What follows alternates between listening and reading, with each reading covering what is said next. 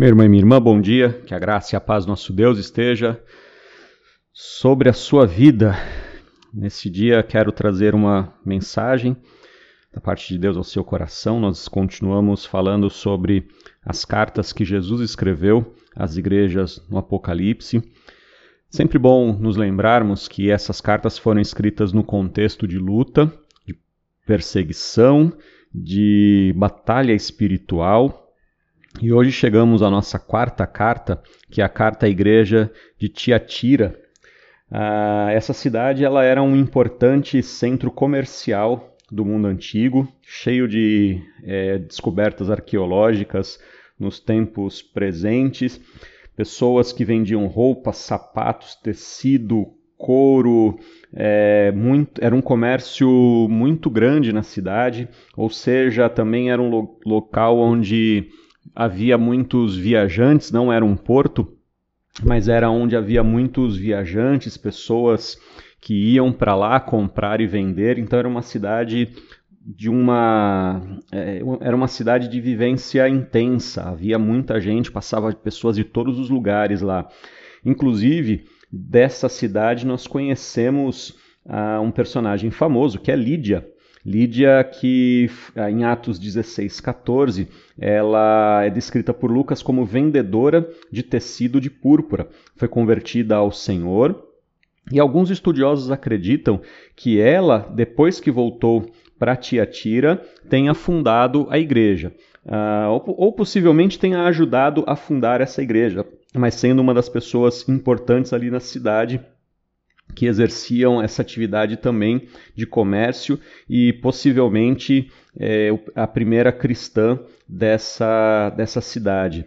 Jesus ele tem muitos elogios a essa igreja, em especial quando fala no versículo 19 que ele conhece as obras daquela igreja, conhece o seu amor, sua fé, seu serviço, a sua perseverança. Mas ele também ressalta que as últimas obras são mais numerosas do que as primeiras. Diferente da carta de, à igreja de Éfeso, que começou com um grande amor, mas esse amor estava esfriando, essa igreja estava numa linha ascendente, estava subindo, e agora as últimas obras dessa igreja eram maiores, em número maior, do que era no começo, ou seja, era uma igreja que estava amando mais, trabalhando mais, a sua fé estava mais fortalecida, é, a sua perseverança estava, é, estava aumentando, o que é muito bom.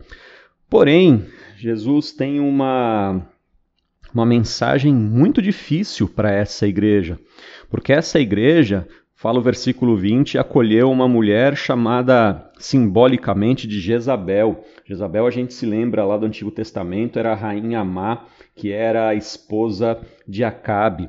Essa mulher, Jezabel, ela se apresenta como sendo profetisa. O texto diz que ela se declara profetiza.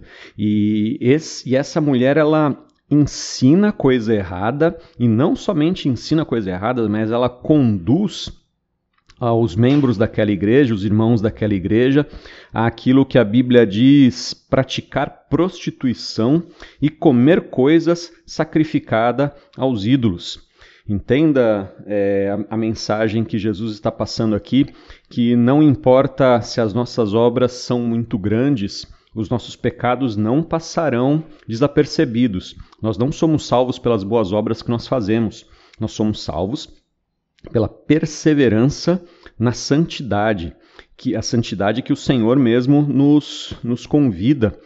O Senhor está dizendo que está dando tempo, não somente aquela, deu tempo àquela mulher que se arrependesse, mas ela não quis se arrepender, mas ainda está dando tempo aos seus seguidores que estão nessa comunidade, a que esses seguidores se arrependam, porque a sentença sobre eles é muito pesada. Versículo 23 fala: Matarei os seus filhos e todas as igrejas saberão que eu sou aquele que sonda mentes e corações, e retribuirei a cada um de vocês segundo a sua obra. Nós sabemos que a salvação é pela graça e tão somente pela graça, mas mesmo nós cristãos que temos amor, fé, serviço, perseverança, precisamos, precisamos é, cuidar daquilo que nós estamos fazendo julgar e pesar todos os dias, e se for necessário, nos arrependermos. Não existe ninguém que esteja acima da lei de Deus, por mais cristãos que seja.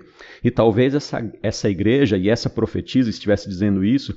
Olha, vocês foram salvos pela graça, agora vivam do jeito que vocês quiserem.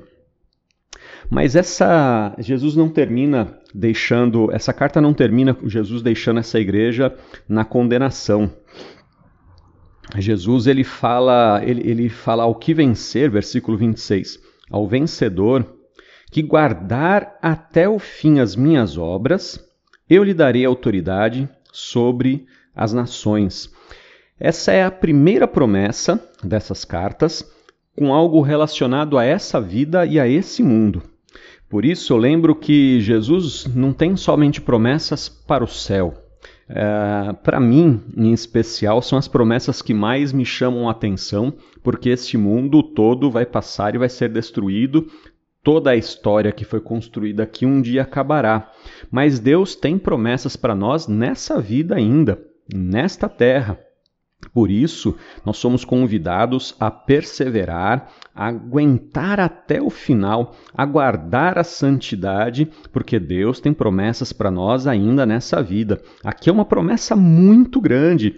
Eu darei autoridade sobre as nações. E de fato, essa promessa já se cumpriu, afinal de contas, a igreja exerce um papel muito importante na história da humanidade. Veja, por exemplo, a história que é dividida entre antes e depois de Cristo.